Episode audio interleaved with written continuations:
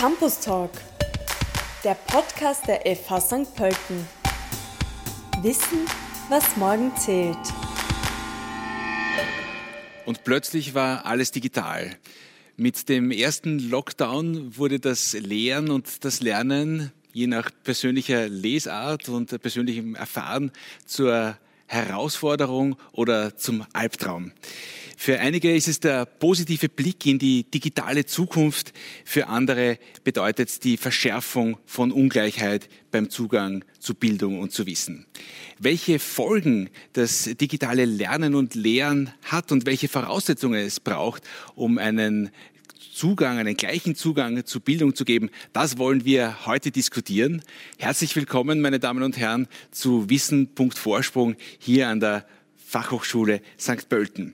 Mein Name ist Michael Köttritsch, ich bin Redakteur der Tageszeitung Die Presse und darf Sie durch diesen Vormittag begleiten. Ja, ich habe meine Gäste schon mehrfach angesprochen und die möchte ich Ihnen gerne auch vorstellen. Ich darf beginnen mit Andrea Bilgersdorfer. Sie ist Dozentin am Department Soziales hier an der FH St. Pölten. Herzlich willkommen, schön, dass Sie da sind. Danke für die Einladung. Dann wir haben eine hybride Veranstaltung, begrüße ich ganz herzlich Katharina Mühlebner. Sie ist uns zugeschaltet äh, aus Wien. Äh, sie ist Redakteurin und Peers-Beraterin im Verein Bizeps. Herzlich willkommen und schön, dass Sie auf diesem Weg bei uns dabei sind. Freut mich auch. Dankeschön. Dann begrüße ich ganz herzlich Manuela Vollmann. Sie ist Geschäftsführerin von ABZ Austria, also Arbeitsbildung Zukunft und Vorstandsvorsitzende von Arbeit Plus Österreich. Herzlich willkommen. Schönen guten Morgen. Danke für die Einladung.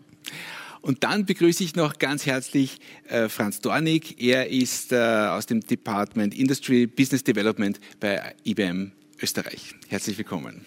Grüß Gott, danke für die Einladung.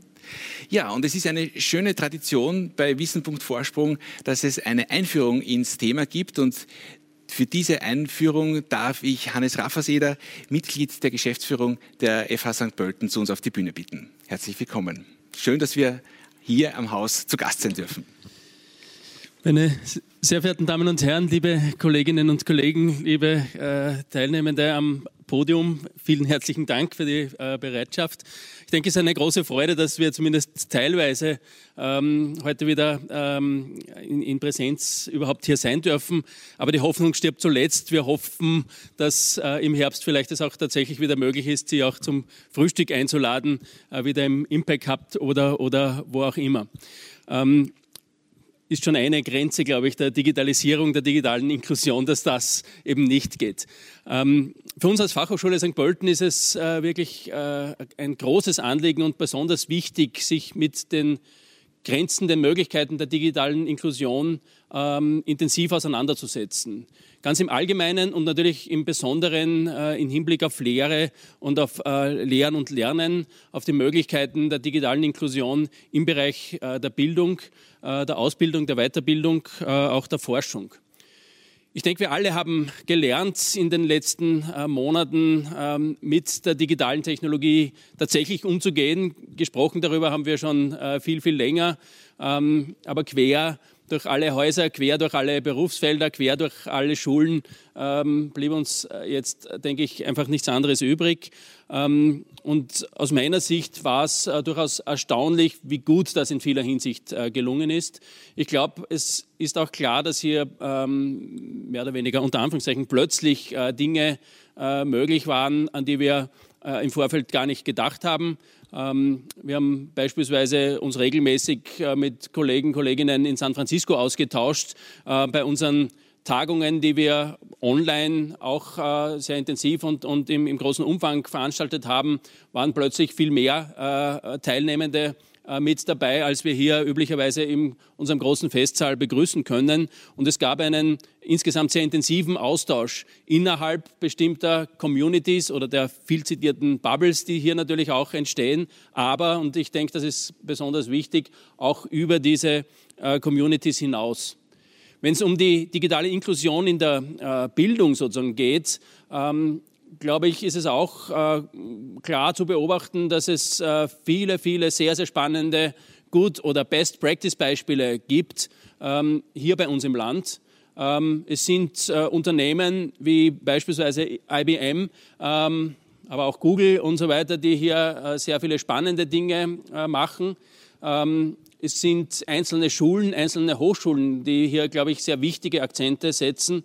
Ähm, was allerdings, denke ich, noch fehlt, ist sozusagen das, äh, ein, ein, ein, Ganzes, dass das wirklich selbstverständlich macht, dass das gut zusammenführt. Ähm, und ähm, da haben wir vor allem auch äh, an den Hochschulen, denke ich, noch sehr, sehr vieles äh, zu tun. Vieles zu tun ähm, aufgrund unserer gesellschaftlichen Verantwortung, äh, die wir zu tragen haben. Ich glaube, obwohl die Digitalisierung Chancen bieten würde, in, in vieler Hinsicht äh, nutzen wir die noch nicht oder noch nicht im vollen Umfang, um tatsächlich unser Haus noch weiter zu öffnen, um neue Zugänge äh, zu hochschulischen Wissen, zu hochschulischen Ressourcen zu schaffen, die wirklich ähm, keine äh, Bevölkerungsgruppen in irgendeiner Form ausschließen, sondern alle äh, offensiv einladen. Ähm, es ist aber aus meiner Sicht nicht bei weitem nicht nur unter Anführungszeichen die soziale Dimension, die soziale Verantwortung, um die es hier geht, sondern es hat, äh, denke ich, einen ganz, ganz zentralen Punkt auch im, im Kontext äh, der Wirtschaft. Als Fachhochschule ist es ja unser Auftrag, ähm, für Berufe, für Berufsbilder, äh, sich permanent verändernde Berufsfelder bestmöglich auszubilden auf Hochschulniveau. Ähm, und digitale Inklusion heißt hier natürlich auch, Talente aus allen Bereichen ähm, auszubilden vorzubereiten, zu finden. Auch hier, denke ich, gibt es äh, noch äh, vieles zu tun, noch viel Luft nach oben, auch wenn wir uns äh, durchaus hier stark darum bemühen. Ähm, von technologischen Dingen und so weiter möchte ich jetzt gar nicht sprechen. Ähm, ich glaube, wir sind auf einem guten, auf einem spannenden Weg, aber es gibt viele Aufgaben ähm, und bin gespannt. Ich hoffe, die heutige Diskussion zeigt die eine oder andere Grenze noch besser auf, zeigt uns noch Chancen, äh, schlägt vielleicht den einen oder anderen äh, Wegweiser ein, äh, wie wir weitergehen sollen, was unsere Aufgaben sind. Ähm, in diesem Sinne wünsche ich eine spannende Diskussion, eine anregende Diskussion und ich hoffe auf zahlreiche Inputs, damit wir unser Haus, aber auch äh, damit äh, die, die, Gesellschaft als Ganzes positiv weiterentwickeln können. Vielen Dank und gutes Gelingen äh, uns und Ihnen allen. Vielen herzlichen Dank, Hannes Rafferseder, Mitglied der Geschäftsführung der FH St. Pölten.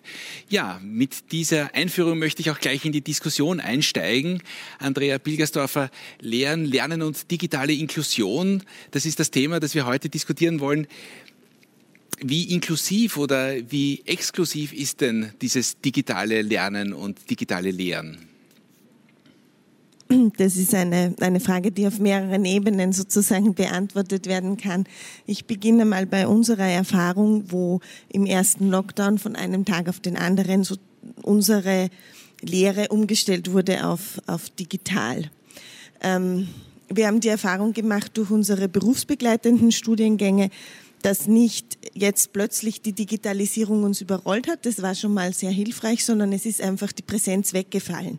Das bedeutet, wir waren dann plötzlich gezwungen, uns mit Conferencing-Tools auseinanderzusetzen und diese Präsenz halt in einer virtuellen Form irgendwie anzubieten.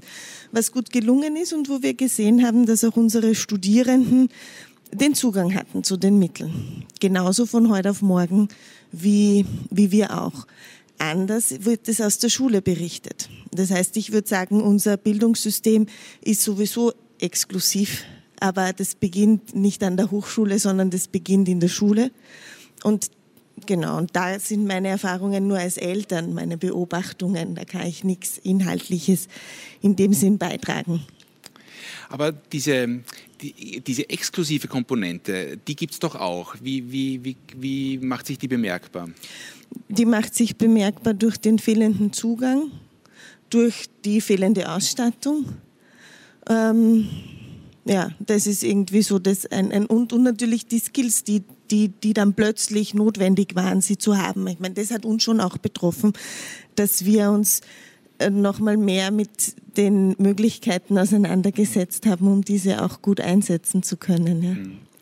Katharina Mühlebner, ich würde gerne noch einen Schritt zurückgehen. Das Schulsystem ist schon angesprochen worden. Wenn wir uns an die Zeit vor Corona erinnern, wie inklusiv äh, war denn das Bildungssystem, das Schulsystem davor und was hat sich da jetzt getan in diesen Monaten der Pandemie? Naja, Inklusion in der Bildung, das ist eine Forderung, die wir als selbstbestimmt Lebenbewegung, ist es quasi unsere Grundforderung. Es, es steht auch in der UN-Konvention, dass inklusive Schulen gefordert werden. Leider wird immer noch am System der Sonderschule festgehalten. Er hat immer noch so ein Doppelsystem Sonderschule versus Regelschule. Ähm, immer wieder gibt es einzelne Lippenbekenntnisse, zu Inklusion, wenn mal Wahlen sind oder so. Aber was wir nicht haben, ist endlich eine gesamtgesellschaftliche praktische Umsetzung. Und Inklusion in der Schule oder Inklusion überhaupt, aber vor allem in der Schule und im Kindergarten, also schon von Anfang an, ist zentral.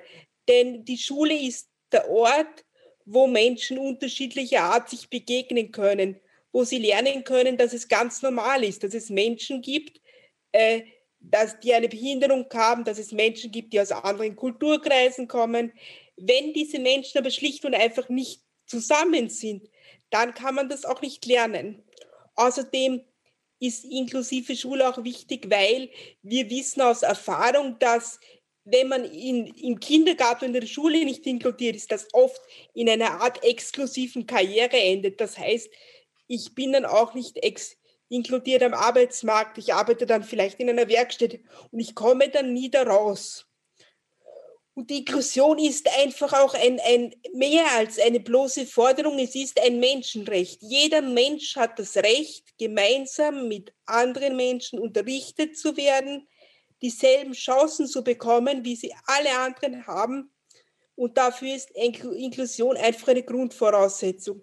Und Inklusion nützt allen. Ein Schulsystem, wo sich individuell an den Bedürfnissen von Schülerinnen und Schülern orientiert, nützt nicht nur Schülerinnen mit Behinderungen, sondern es nützt allen und ist der einzige Weg für eine zukunftsfähige Gesellschaft, wo wir alle einen Platz haben. Aber wir sehen natürlich, dass Inklusion nicht flächendeckend umgesetzt ist, dass immer noch an Sondersystemen festgehalten wird. Das gilt sowohl in der Schule als auch am Arbeitsplatz. Es gibt immer noch Werkstätten, Tagesstrukturen, es gibt immer noch keine vernünftige Bezahlung in Werkstätten. Ich hoffe, ich habe die Frage jetzt Ihrer Zufriedenheit beantwortet. Vielen, vielen herzlichen Dank, Manuela Vollmann.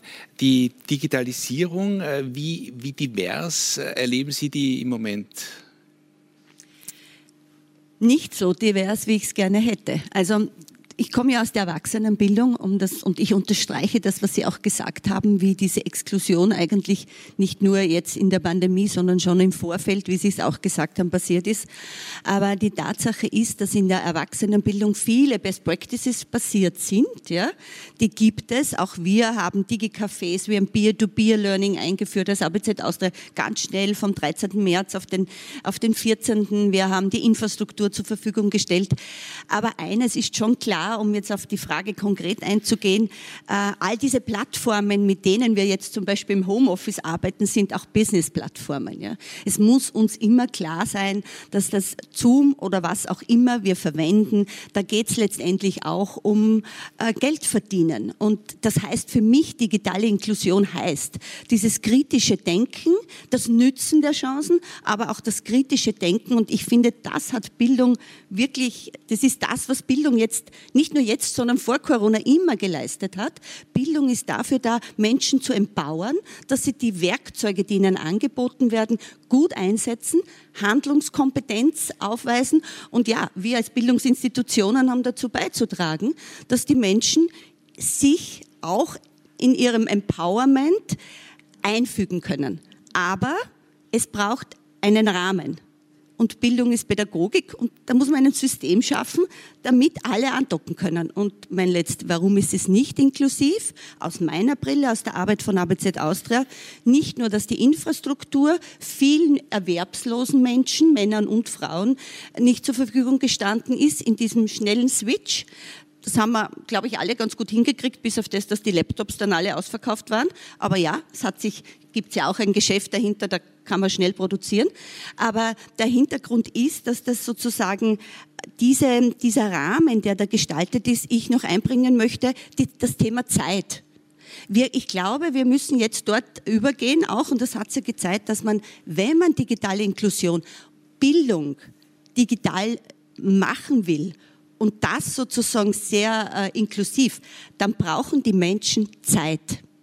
Und es hat sich in der Pandemie gezeigt, dass Frauen, die die Hauptlast der Vereinbarkeit getragen haben oder noch immer tragen, dass die die Zeit nicht hatten, wir haben das gesehen in unseren Projekten, dass sie die, zurück, die Rückzugräume nicht hatten, kleine Wohnungen, die Kinder haben den Laptop gehabt, der Mann hat vielleicht auch im Homeoffice die Infrastruktur gebraucht.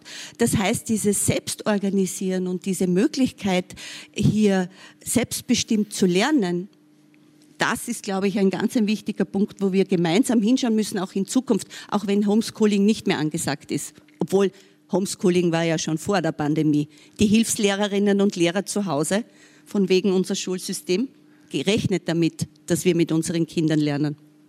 Vielen Dank, da waren viele Punkte drinnen. Das Stichwort Plattform ist gefallen, Franz Dornig. Äh, Digitalisierung wird als sehr, sehr technisches äh, Ding erlebt, ähm, ist es sicher auch, aber nicht nur. Was sind denn die technischen Antworten auf diese Anliegen, die es jetzt durch äh, diese, durch diese Fernlehre äh, gegeben hat? Ja, ich denke, wir haben sie in den letzten Monaten alle kennengelernt, ja, was die Antworten sind. Es gibt eine Unzahl von äh, Tools und äh, Hilfen, die uns unterstützen, eigentlich jetzt da durchzugehen halt nicht. Und ich denke, also wenn ja irgendwas Positives irgendwie aus dieser Pandemie rauskommt, dann ist es eigentlich die Tatsache, dass zumindest, ja, wenn auch schlecht und recht, ja, die Dinge irgendwie zumindest gerade aufrechterhalten werden haben können, halt aufgrund dieser Technologie, sage ich mal, und aufgrund dieser Plattformen, die zur Verfügung stehen. Ja, ähm, ja äh, wir sprechen oft von Plattformen, die da dahinter stehen eigentlich. Und äh, ja, natürlich wird mit diesen Plattformen auch Geld verdient. Ich glaube, das ist zum gewissen Grad auch durchaus in Ordnung. Man muss natürlich auch nur irgendwie, wie gesagt, äh, den, den, den Wettbewerb ein bisschen beobachten in der Hinsicht und auch die Auswahlmöglichkeiten haben letztendlich. Dann, dann steuert sich das in normalerweise in, in, in, in, eine, in eine akzeptable Richtung. Nichtsdestotrotz denke ich schon, dass auch die öffentliche Hand da eigentlich eine Verantwortung drin drinnen hat. Wir sprechen letztendlich von Infrastrukturen. Ja, wir kennen diese Infrastrukturen, die von der öffentlichen Hand äh, aufgrund von, sage ich mal, so einem gewissen Marktversagen zur Verfügung gestellt werden äh, muss oder auch zur Verfügung gestellt werden soll. Und das gilt auch für digitale Infrastrukturen. Äh, startet natürlich jetzt sozusagen mit diesen Infrastrukturen, auf denen man sich ausbilden kann. Und ich glaube, da kann man extrem weit äh, denken und sollte man weit denken, weil es extrem viele Chancen eigentlich äh, äh, beinhaltet. Ja wenn es um große Plattformen geht, dann besteht natürlich immer auch immer die Sorge, dass das in Wahrheit Datenkraken sind. Wie, wie kann man das verhindern, gerade in diesem, in diesem äh, Lern- und Lehrumfeld? Also ich glaube, das Erste ist einmal wichtig, dass man sich äh, unter Anführungsstrichen äh, die Frage stellt, äh, werden, werden hier Daten eigentlich überhaupt gesammelt und von wem werden sie gesammelt? Ja, also das ist einmal äh, auch äh, sehr oft eigentlich eine Frage der Akzeptanz. Ja, und dann kann man natürlich einen Hersteller oder, oder ein äh, System aussuchen, das zumindest einmal irgendwo von sich aus sagt, wir tun das nicht. Ja. Also wir wissen natürlich schon sozusagen, wie schwierig das eigentlich ist und ist das eine freiwillige Entscheidung. Jetzt gerade WhatsApp ja, in aller Munde, stellt gerade sozusagen T's und C's um. Wir verwenden es wahrscheinlich alle halt nicht. Jetzt können, können wir es noch wegklicken und so weiter, aber zumindest ist einmal einigermaßen transparent, dass hier was passiert, aber für viele wahrscheinlich nicht transparent. Und ich glaube, das ist solchen Tools durchaus inhärent, dass es irgendwie relativ gut natürlich äh, äh an, der, an, an der Vorderseite erkennbar ist, aber sozusagen in der, am Hintergrund schon sehr, sehr komplex ist letztendlich. Ja. Und einfach diese Aussage, auch mit Herstellern zusammenzuarbeiten, die sagen, wir wollen das jetzt fürs Gute einsetzen, wir tun das nicht. Ja. Ich glaube, das ist schon mal ein, richtige, ein richtiger äh, äh, Start in diese, in diese Diskussion zum Thema Technologie. Einen Punkt würde ich gerne jetzt noch ansprechen. Und zwar, ähm, Digitalisierung soll ja ein, ein Mittel sein, das uns äh, ein, ein, leichteres, ein besseres, ein schöneres Leben ermöglicht. Werden es diese Plattformen schaffen, einen barrierefrei, äh, barrierefreieren Zugang, einen inklusiveren Zugang zu Bildung äh, zu gewähren? Ähm, ich denke, es ist ein Zusatzangebot, das jetzt existiert. Ja, und ich glaube, wir haben ja schon im Vorfeld gesprochen, sozusagen drüber halt jetzt, ja, man kann eigentlich durch diese Plattformen leichter irgendwo teilnehmen. Ja, also diese Tatsache hat, haben wir, glaube ich, wahrscheinlich auch viele äh, gesehen, dass es jetzt möglich ist, ja, äh, an exklusiven Face-to-Face -face oder persönlichen Events eigentlich jetzt teilzunehmen, weil sie auch so wie hier jetzt plötzlich übertragen werden. Ja. Wäre, wären wir jetzt nicht gezwungen, dann würden hier einige zig oder hundert Personen im Saal sitzen, vielleicht würde man es nicht übertragen, man könnte nicht teilnehmen halt. Nicht? Ich glaube, das hat sozusagen einen positiven Spin aus dieser Ecke heraus äh, äh, zur Folge gehabt, sozusagen, dass man leicht daran teilnehmen kann. Aber auch hier, man braucht äh, den Zugang zu den Infrastrukturen und man braucht auch den Zugang äh, zu den äh, Fähigkeiten letztendlich oder zur Ausbildung, eigentlich da überhaupt teilnehmen zu können. Ja? Und insofern, das ist für uns vielleicht äh, Selbstverständlichkeit, aber noch nicht für die gesamte Gesamtheit der Gesellschaft. Ja. Katharina Mühlebner, ich würde gerne kurz beim Thema Barrierefreiheit bleiben. Was bedeutet denn Barrierefreiheit aus Ihrer Sicht? Was braucht es denn dazu, dass also, Angebote wirklich barrierefrei sind? Barrierefreiheit, da gibt es so einen Schlagsatz quasi. Barrierefreiheit bedeutet, dass man die Dinge selbstständig, ohne Unterstützung anderer nutzen kann. Also das klingt jetzt sehr einfach, aber es ist irgendwie auch einleuchtend. Also eine Technologie zum Beispiel muss so gestaltet sein, dass sie für alle nutzbar ist und zwar selbstständig, ohne dass sie zusätzlich eine Hilfe brauchen. Das heißt, man muss sich bereits bestehende Technologien dahingehend anschauen, äh, können alle Menschen das nutzen? Gibt es das in leichter Sprache? Gibt es das? Und bei Barrierefreiheit kommt noch etwas hinzu. Für Menschen mit Behinderung gibt es ähm, auch zusätzliche Technologien, die da helfen können, zum Beispiel Spracheingaben oder Bildschirmlesegeräte oder ähm, Sprachcomputer auch. Also ich kenne jemanden, der ähm, eine ganz schwere Sprachbehinderung hat und mit Dank des Sprachcomputers ist es ihr möglich zu studieren, ist es ihr möglich zu arbeiten und das ist ein ganz, ganz wichtiger Schritt. Also wenn es um Barrierefreiheit geht oder um digitale Inklusion, muss man schauen, haben Menschen mit Behinderung Zugang zu diesen Technologien haben sie Zugang zu den bereits bestehenden Technologien? Sind diese barrierefrei, das heißt selbstständig nutzbar? Und haben sie, wenn sie diese benötigen, Zugang zu zusätzlichen äh, technischen Hilfsmitteln, die sie vielleicht benötigen, um, um etwas auszugleichen? Wir haben jetzt sehr viel über die technische Komponente gesprochen. Ich würde gern auch ein bisschen auf die inhaltliche Komponente, inhaltliche Ebene kommen. Andrea Bilgersdorfer, wie hat sich denn äh, das, das Lernangebot, das Lehrangebot äh, verändert? Wie haben sich äh, Inhalte verändert? Was ist da dazugekommen durch, durch den digitalen Unterricht? Was ist vielleicht auch weggefallen? Das heißt, ähm, wir gehen jetzt sozusagen wieder zurück zu, zu, zur Lehre an, an, an der Hochschule, ähm, weil sonst ist es sehr, sehr kompliziert zu beantworten in allen Bildungsbereichen. Ähm, ich würde sagen, das Spannende gerade jetzt an einem Studiengang wie der sozialen Arbeit ist, was sozusagen fällt weg, wenn diese Beziehungskomponente wegfällt und wenn der Unterricht online stattfindet und nicht vor Ort und nicht, ähm, nicht im Dialog, wenn Gesprächsführung quasi digital gelehrt wird. Ähm, das gelingt ganz gut, ist unsere Erfahrung.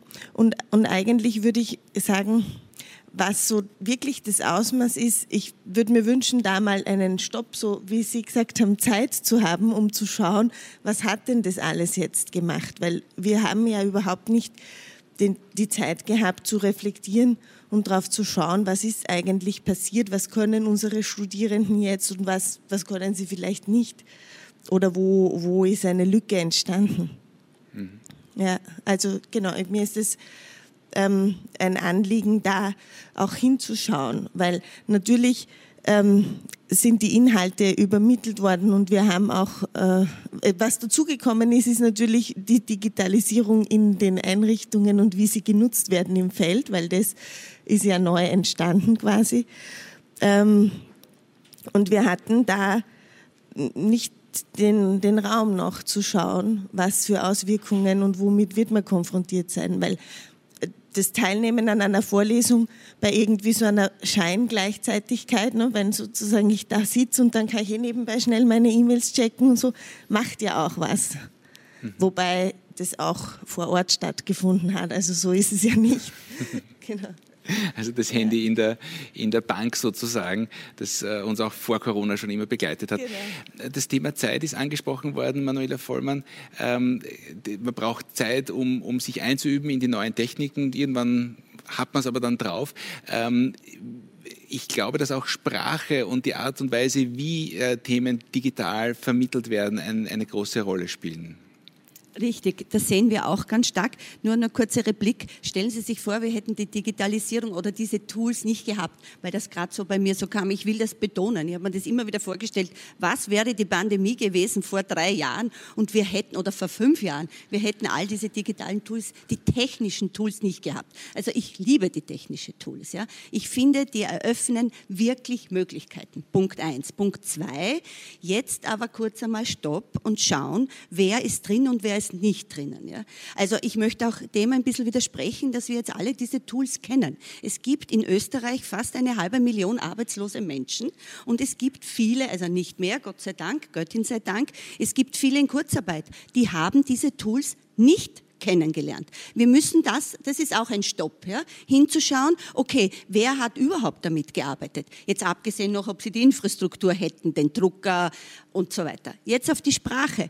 Da sind die Institutionen jetzt gefragt, nicht nur die Bildungsinstitutionen. Wir sind ja sehr wach, was das Thema Sprache angeht. Sprache für Studierenden, Sprache für, äh, für die Mitarbeiter und Mitarbeiterinnen. Da ist vielleicht manchmal in manchen Unternehmen noch vieles notwendig. Aber Sprache in unseren Institutionen.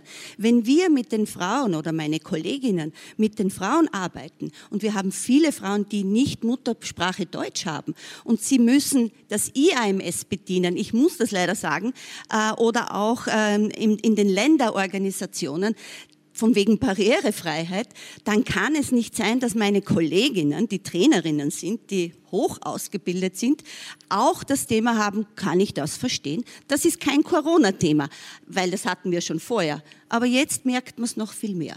Und dann kommt dazu, dass die Technik uns auch englische, die Englischsprache abverlangt. Auch das also meine Generation oder auch noch die Generation nach mir hatte nicht den Englischunterricht, das muss man wirklich sagen. Ich habe eine 17-jährige Tochter, die redet am liebsten Englisch mit mir zu Hause, weil das ist ihr Leben. YouTube, Englisch, sich mit der ganzen Welt unterhalten. In meiner Generation war es nicht, in der, meiner nach, in der folgenden auch nicht. Und da bin ich dann bei den Unternehmen auch, wir arbeiten, mittlerweile arbeiten in Unternehmen vier Generationen, das hatten wir noch nie. Das heißt, man muss wirklich schauen, wie Sprache, wie diese Generationen zusammenkommen mit der Hilfe der Digitalisierung. Oder als Beispiel nur Smileys als Antwort, das wird eine Bewerbung in ein Unternehmen leider nicht wirklich aussagekräftig sein. Haben wir alles schon gehabt, haben mir meine Kolleginnen berichtet. Dass die, die bei der Bewerbung keinen vollständigen Satz hinschreiben, sondern ein Smiley dazu machen. Ich finde das total nett. Ich denke mal, das ist, ja, ich mache auch Smileys, aber die Bewerbungssituation ist noch ein, ein bisschen anders. Das heißt, auch bei den jungen Leuten gut hinzuschauen, wie werden sie einen Job-Einstieg schaffen, nicht nur, wenn es die Jobs nicht gibt, sondern wie schaffen sie es, die Sprache auch, die Sie gelernt haben, umzusetzen in Arbeitsfeldern oder mein Gegenüber dazu äh, auch, also das Peer Learning, ja, das Mentoring, dass die, der Bewerbungsprozess so abläuft, dass ich lerne von den Jungen, ah ja, so kann man das eigentlich auch ausdrücken. Wir freuen uns jetzt äh, die ganze Zeit schon über Smileys im Chat. Und äh, weil das Thema Sprache gerade angesprochen wurde, worden ist, jetzt kommen Sie zur Sprache. Und ich freue mich sehr, dass wir einige der vielen, vielen Fragen und, und äh, Inputs, Kommentare, die Sie erarbeitet haben, jetzt gemeinsam diskutieren können. Und äh, die erste Frage, ich richte sie einmal an Andreas Pilgersdorfer, ähm, ist die Frage, wie, wie kann man die Forderung nach hybriden Lehr- und Lernsettings gerade im, im Fachhochschulbereich unterstützen? Also das heißt Settings, so wie wir es jetzt haben, mit vor Ort und, ähm, und äh, virtuell. Mm, ich denke, dass von den Ressourcen jetzt alles da ist. Das heißt, es geht darum, das äh, zu nutzen. Ich würde sagen, ich würde sagen, dass es, dass es äh, von jetzt an möglich ist, das umzusetzen, weil, weil wir es ja jetzt schon irgendwie gemacht haben und ähm, uns eigentlich, ja, Genau, ich tue mir ein bisschen schwer, weil ich nicht genau weiß, ähm, was hinter der Frage steht sozusagen. Ähm, ich denke, dass es darum geht, das weiter zu überlegen und vielleicht, vielleicht eines, so die Hochschule hat ja immer die Möglichkeit und den Auftrag auch, und Sie haben es vorher angedeutet, in dem großen, ähm, ähm, in der großen Bestandsaufnahme aus, aus Ihrem Blickwinkel heraus, dass wir schon in einem gesellschaftlichen Wandel jetzt sind durch diesen Digitalisierungssprung, der uns plötzlich überrollt hat vor einem Jahr. Und, und gerade so gesellschaftlichen Wandel ähm, zu begleiten, zu erheben, zu analysieren, ist ja etwas, das Hochschule und Hochschule immer gemacht hat, wenn man zurückschaut in die Geschichte der Bildungsinstitutionen. Und das würde ich als Auftrag sehen, den wir jetzt haben an der Hochschule, sozusagen zu, zu erheben mal, was ist passiert und wie, was, was sind die Auswirkungen, wer wird exkludiert, welche neuen Exklusionen entstehen ähm, und, und, und was aber auch an Inklusion ist passiert und wo sind, worin liegen die Chancen und dafür braucht es Forschung aus meiner Sicht, um, um da gute Antworten zu finden, weil jetzt sind wir im Bereich der Spekulationen mit den Antworten. Mhm. Mhm. Ja. Eine andere Frage, Manuela Vollmann. Ähm, was sind didaktisch-pädagogische Anforderungen, dass Online-Lehre besser gelingen kann oder Online-Trainings? Ähm, das Stichwort Motivation ist da gefallen. Und äh, die Frage ist, wie ist das möglich, auch die, die stillen Augen zu wecken? Motivation ist, glaube ich, wirklich das Stichwort, wenn es darum geht, diese Hybriden oder dieses, dieses E-Learning oder Online- oder Distance-Learning wirklich zu lieben. Äh, weil wenn ich Lernen wirklich ähm, mag, dann verstehe ich auch was. Und darum geht es ja. Und ich glaube, methodische Ansätze, das weiß ich auch in der Arbeit bei uns im ABZ Austria, ist zum Beispiel, dass wir gelernt haben, auch in den neuen Tools, dass mit sechs Leuten, die ich am Bildschirm sehen kann, deren Mimik ich noch sehen kann, es einfacher ist als mit 40 zu arbeiten, weil da müsste ich immer switchen. Also das sind jetzt ganz pragmatische Dinge, wo man denkt, das müssen wir, also was heißt das für die Lerngruppen? Müssen wir den dann noch einmal reduzieren, wenn es sozusagen nicht präsent ist. Ich sehe pädagogisch schon so sinnvoll, egal in welchen Bildungsinstitutionen, aber jetzt ist das noch einmal ein Thema, ein stärkeres. Ein zweiter Punkt, den meine Kolleginnen mir auch stark mitgegeben haben oder das wir wissen, ist, man muss noch viel mehr methodisch das Training, das Gruppenlearning kombinieren mit vielleicht auch face to, äh, nicht face to face meine ich gar nicht, sondern mit Einzel, mit Beratung. Also wir sehen das ganz stark, dass um das technische Tool auch wirklich zu verstehen, es gut auch ist, manchmal noch in Einzelgesprächen oder im Einzelsetting weiter zu tun. Das ist wieder der Zeitfaktor. Ja? Und das Dritte, was mir auch noch dazu einfällt, ist, ähm, was ich glaube, was wir als Bildungsinstitutionen ganz stark äh, auch methodisch wertschätzen müssen, ist systemisches Denken und analysieren. Und das ist etwas, wo das überhaupt eine, eine Kompetenz ist, die jetzt aufgrund von Digitalisierung noch mehr gefragt ist. Und da wirklich uns zu überlegen, wie wir das didaktisch, methodisch gut machen, damit die Menschen eher ähm, ob, ähm, positiv denken und nicht, ich kann das nicht, sondern sie denken, das kann ich, das probiere ich. Das ist sozusagen ein, ein, ein Schlüssel, den wir einwenden müssen, glaube ich. Andrea Pilgersdorfer. Ja, das hat mich jetzt inspiriert, was dazu sagen, weil ich finde, da merkt man ganz stark, so, dass die Strukturen, unter denen man arbeitet, auch einen ganz, ganz großen Unterschied macht und, und, und ähm, die Gruppen ähm, an den Hochschulen mit einer ganz einer anderen Studierendengröße ja gar nicht die Ressourcen haben, ähm, da drauf, drauf zu antworten auf den Bedarf, der dadurch entsteht, um die Leute methodisch bei der Stange zu halten oder in den kleinen Gruppen zu arbeiten. Also wir arbeiten ja. Ähm, insofern könnte man sagen, man muss sich überlegen, was sind hilfreiche Strukturen und, und wie kann man die umsetzen in, in einem Hochschulalltag. Mhm im Hochschulalltag, aber auch im, im Schulalltag. Äh, Katharina Mühlebner, vielleicht an Sie die Frage, das Stichwort ähm, Bildungsgerechtigkeit ist aufgetaucht. Gibt es da Vorschläge, wie man Bildungsgerechtigkeit, die, wie in der Session äh, erarbeitet wurde, durch Corona ganz besonders betont worden ist oder auffällig geworden ist, dass es sie nicht gibt, wie kann man die herstellen?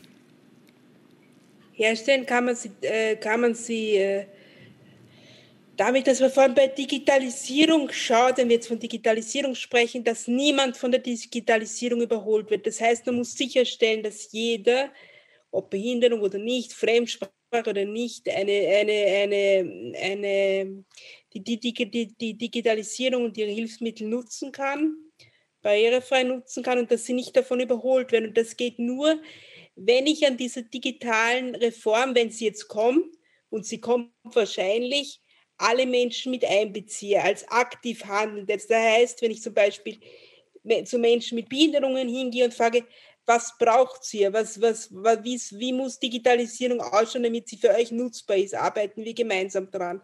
Machen wir Pläne, machen wir Zielvorstellungen, wo alle mit eingebunden sind? Lehrer, Schüler, Menschen mit Behinderungen, Menschen mit, ähm, Menschen mit, äh, die aus anderen Herkunftsländern kommen, die vielleicht die Sprache nicht so können. Und natürlich, unser oberstes Ziel muss sein, immer nichts über uns ohne uns. Also keine Gruppe darf, im, äh, darf überholt werden. Corona kann sowohl eine Chance sein, aber auch eine Gefahr, weil, sie, weil bestehende Ungleichheiten noch vertieft werden können, indem dass man zum Beispiel auf gewisse Gruppen ver, äh, vergisst. Wenn man zum Beispiel, die Kollegin hat das ein bisschen schon angesprochen, was ist mit Leuten, die keinen zu, nicht jeder hat so freien Zugang zu einem Computer. Leute, die sich in prekären Lebensverhältnissen befinden, in wirtschaftlichen sowie in sozialen. Für die ist das nicht so selbstverständlich, wie wir vielleicht glauben, dass sie Zugang überhaupt zu dem Grundmaterial einmal haben. Wenn man aber nicht Zugang zu Digitalisierung hat, ist das eigentlich gleichzusetzen, heutzutage schon fast mit einem gesellschaftlichen Ausschuss, weil die Gesellschaft funktioniert und das war auch schon vor Corona, hauptsächlich digital. Die Gesellschaft ist schon sehr hybrid gewesen. Nur jetzt durch Corona wurde es verstärkt und es fällt uns auf, wie hybrid die Gesellschaft ist. Und ein Ausschluss aus technologischen Entwicklungen bedeutet eigentlich auch im Umkehrschluss einen Ausschluss aus gesellschaftlichen Entwicklungen. Daher muss immer heißen, für jede Gruppe nichts über uns, ohne uns. Das heißt, die, in die technologische Reform, in die digitale Reform müssen alle mit einbezogen werden, müssen alle angehört werden, müssen Expertengruppen von Menschen mit Behinderungen angehört werden, andere Gruppen, die vielleicht Gefahr laufen, marginalisiert zu werden, wenn man sie nicht mitbedenkt. Hm. Manuela Vollmann, Sie haben von äh, Co-Learning Spaces in Dänemark gesprochen. Können Sie vielleicht ganz kurz erklären, ist das auch eine Möglichkeit, ähm, die, diese Barrieren abzubauen? Eine große Möglichkeit. Ich möchte da wirklich anschließen. Wir brauchen da äh, Basiszugang, Basisbildung und Zugang bedeutet, in Dänemark hat das da bedeutet, da geht es ja darum, äh, dass das gesamte E-Government umgestellt worden ist online, schon vor Jahren. Ja? Und dann hat wirklich Dänemark, und ich konnte diese Zentren auch besuchen, in, in Wien wären das zum Beispiel die Gemeindebauten oder ähm, in Niederösterreich wären es vielleicht die Gemeindezentren. Die haben wirklich 290, glaube ich, waren es am Beginn, haben sie Co-Learning Spaces gemacht, wo ehemalige Trainer oder auch Mitarbeiter in, also auch Pensionierte, das habe ich sehr spannend gefunden, die bei IBM oder wo auch immer gearbeitet haben, dort zum Beispiel auch freiwillig mit Frauen und Männern aus dieser lokalen äh, Wohnsiedlung gearbeitet haben. Und wie ich dort war, hat mir eine weiß ich nicht, 80-jährige Frau erklärt, wie sie das jetzt macht, damit sie online diese ganzen Services wahrnehmen kann. Und ich denke, äh, da habe ich schon geschaut, weil mir gedacht puh, das ist aber jetzt hart, wenn nur mehr dieser Zugang möglich ist. Aber sie haben zumindest eine Infrastruktur geschaffen, damit alle Menschen, bis übrigens ein ich glaube 400.000 waren es, wo sie gesagt haben, die müssen den Zugang anders haben. Also da haben sie auch noch unterschieden. Und sie haben den Zugang ermöglicht und das wirklich forciert. Also das finde ich, sowas muss einfach, da, da, kommt Digitalisierung wirklich bei den Menschen an. Und das jetzt Austria hat immer schon gesagt, schon vor 20 Jahren, wenn es heißt, Menschen oder Frauen haben Technikferne, haben wir gesagt, nein. Frauen haben keine Technikfirmen. Wenn, dann ist die Technik fern von den Frauen. Und das ist schon ein, ein Schlüssel, auch ein methodischer Schlüssel oder ein Brainscript. Wie gehe ich um mit Transformation, was Digitalisierung angeht? Punkt, den ich noch aufbringen möchte, ist äh, eigentlich der Content. Und insofern diese ganzen Bildungsplattformen, die existieren oder die wir vielleicht auch fordern sollten für in, in einem österreichischen äh, äh, sozusagen äh, Zusammenhang, ähm, äh, wäre ja zentral eigentlich, wenn jetzt guter Content und wirklich relevanter Content zur Verfügung stehen würde. Ja. Es ist ja im Moment so, dass wir irrsinnig viele Leute irrsinnig viel aufwenden, ja, eigentlich den gleichen Content zu produzieren. Eigentlich wäre es ja wirklich intelligent zu sagen, wir konzentrieren uns auf den besten Content ja, und viele Leute arbeiten an einem Stück. Ja.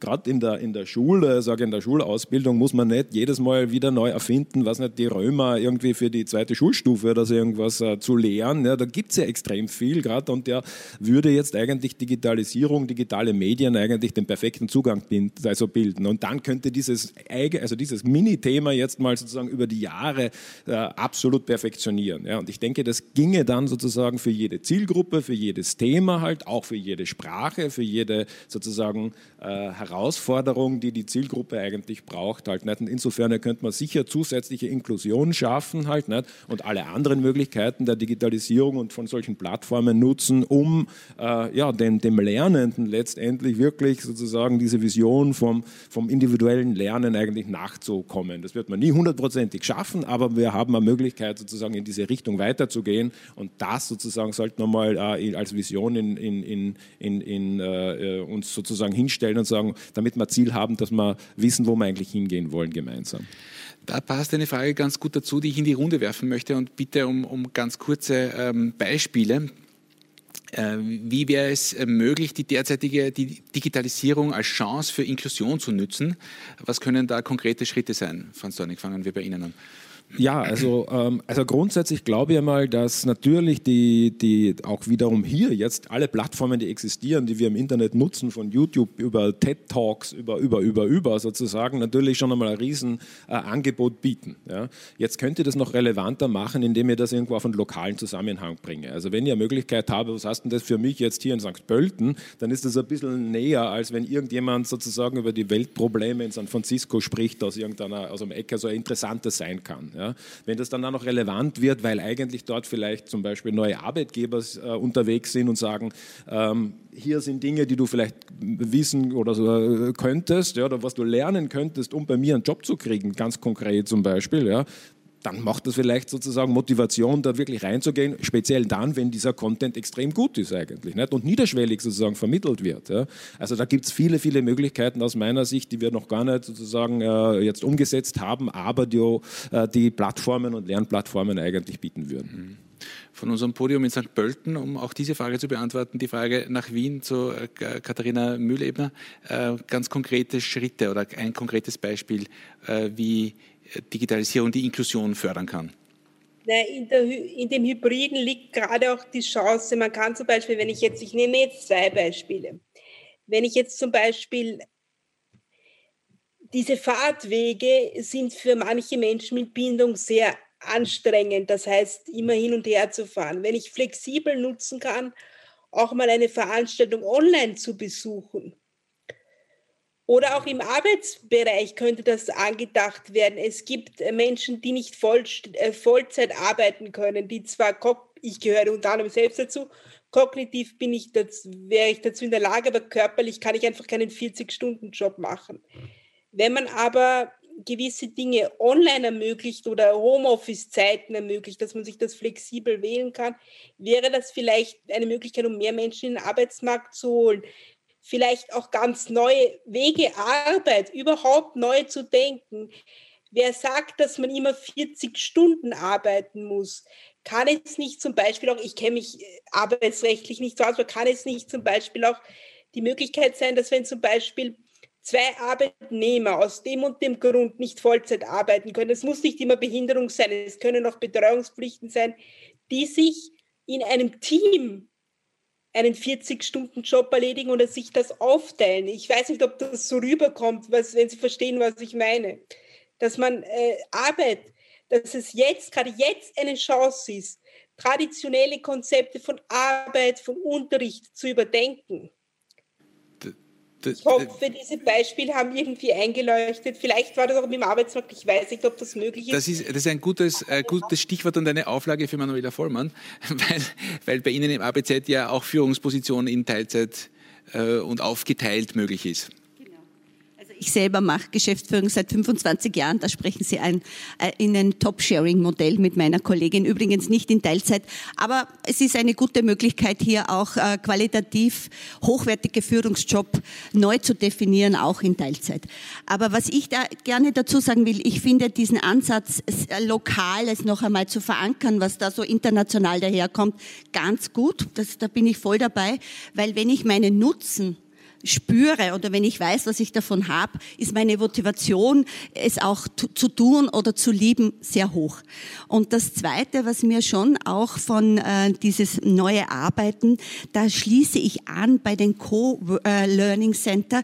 Wir haben ein Projekt gemacht, wo Frauen, die im Südburgenland, also noch vor Corona, äh, leben, hochqualifiziert sind, dort keinen Job finden in ihrem Bereich, aber in Wien arbeiten. Das heißt, Digitalisierung ermöglicht, also Remote Work, ermöglicht, dass diese Frauen in den Regionen, könnte auch in Niederösterreich sein, in Waldviertel, leben und arbeiten, müssen nicht jeden Tag nach Wien pendeln, sprühen CO2, ich, Südburgenland gibt es keinen Zug, nur einen Bus. Äh, das ist, hat ökologisch Vorteile, es hat für die Fahrzeiten Vorteile, aber und das muss man schon aufpassen und deswegen Coworking Spaces. Es kann nicht sein, dass Frauen in den Haushalten verschwinden, dort irgendwo in ein Kammerl die Arbeit erledigen die dann der Arbeitgeber in Wien einen Profit davon hat. Also ich finde, das ist eine gute Möglichkeit. Und deswegen ist es gut, wenn Gemeinden sich überlegen, und da muss man investieren, das kostet Geld, auch Infrastruktur, wie man Co-Learning auch mit Co-Working verbindet. Man kann heutzutage nicht mehr arbeiten, ohne zu lernen. Und in so einem Space könnten Menschen zusammenkommen, die in unterschiedlichen Firmen arbeiten. Und dann haben wir das berühmte Co-Creation drinnen. Wir brauchen Innovation in der Arbeitswelt. Und das kommt kommt halt mit Zusammenkommen auch noch dazu. Und das ermöglicht Digitalisierung noch mehr. Also um es englisch zu sagen, uh, Second Life für das uh, Dorfwirtshaus, das nicht mehr genau, betrieben wird. Ja? Richtig. Andrea Pilgersdorfer. Mhm, ja, das Neudenken, das denke ich, ist ein zentraler Ansatzpunkt.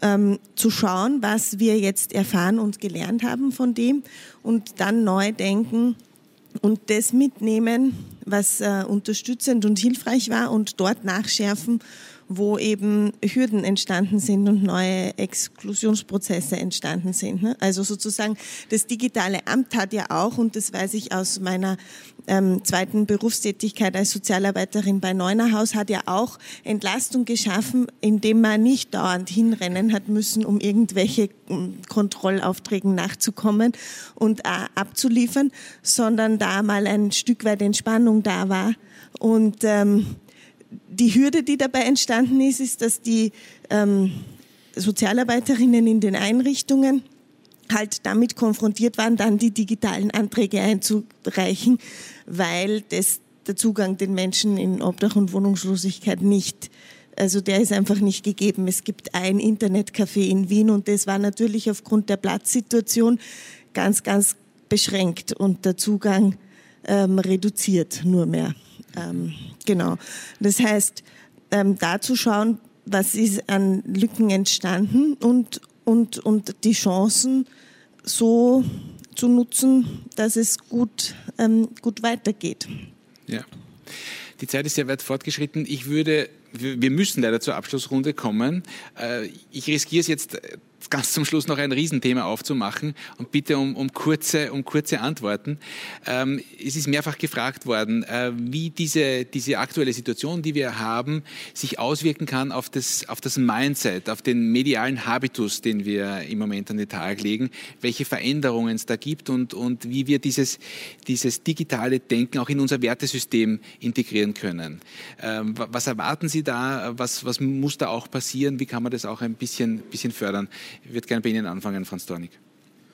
Ähm, ja, also ich denke, die letzten Monate haben uns allen gezeigt, dass, äh, dass diese, äh, diese Tools, die jetzt zur Verfügung stehen und diese virtuelle Welt eigentlich äh, einfach viel Unterstützung bieten können und natürlich diese Herausforderungen auch nochmal aufgezeigt letztendlich. Ja.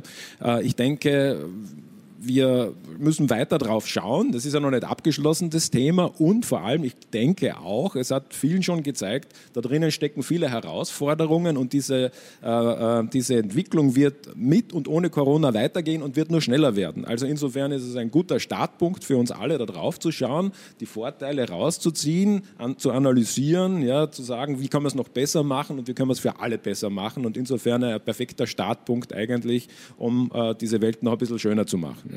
Dankeschön. Andrea Pilgerstaffer.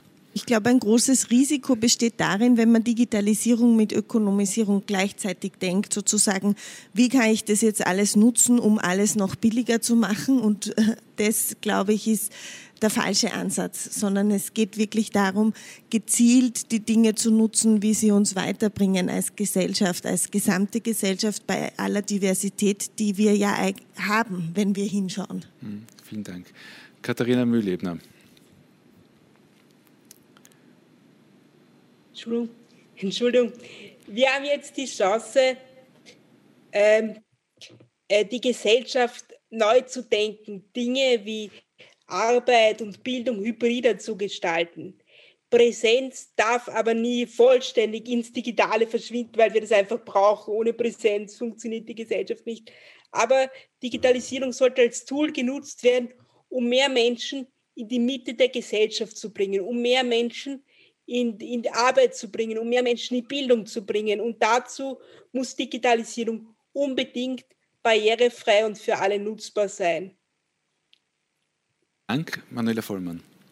Nachdem ich ja mein Ursprungsberuf Erwachsenenbildnerin bin, finde ich es großartig, dass ich finde, also die Pandemie hat sowas von bewusst gemacht, welchen Wert Bildung hat ich glaube, dass das Thema Bildung, und zwar nicht nur Schulbildung, sondern lebensbegleitendes Lernen zum Beispiel, so einen Zunahme, einen Boost erfahren hat, dass viele Entscheidungsträger verstanden haben, dass das eigentlich der Schlüssel ist, um Ungleichheit auch zu verändern. Schon auch Systeme und Infrastruktur und Ressourcen und Geld, aber vor allem dieses Empowerment von Menschen.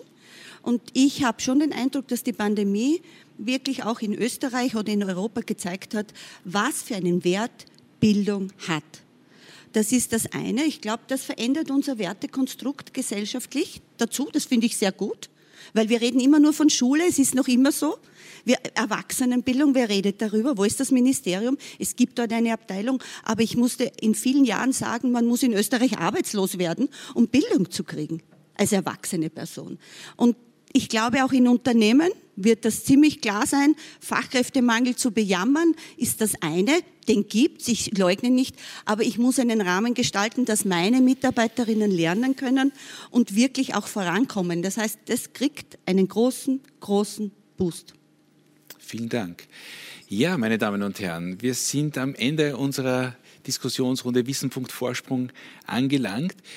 Bevor ich ähm, Danke sage, möchte ich Sie ganz herzlich einladen, auf die Homepage der Fachhochschule St. Pölten zu gehen. Dort gibt es zum Download das ganz aktuelle Future Magazin unter fhstp.ac.at slash future äh, mit dem Titel Das Beste aus beiden Welten und ein Spoiler, es geht nicht um die Bundesregierung, sondern es geht um etwas anderes, äh, vieles von dem, was wir heute auch diskutiert haben. Jetzt ist es Zeit, Danke zu sagen meinen Gästen hier auf dem Podium, Katharina Mühlebner, die uns zugeschaltet war. Ich sage Danke dem Team der FH St. Pölten für die, für die technische Betreuung und auch für die Moderation in den, in den Sessions. Und ich sage Ihnen herzlichen Dank fürs Dabeisein und ich freue mich, wenn Sie beim nächsten Mal bei Wissen.Vorsprung wieder dabei sind und heute einen schönen Tag im Homeoffice, im Office Office oder im Kaffeehaus oder alles Gute für das, was Sie heute vorhaben.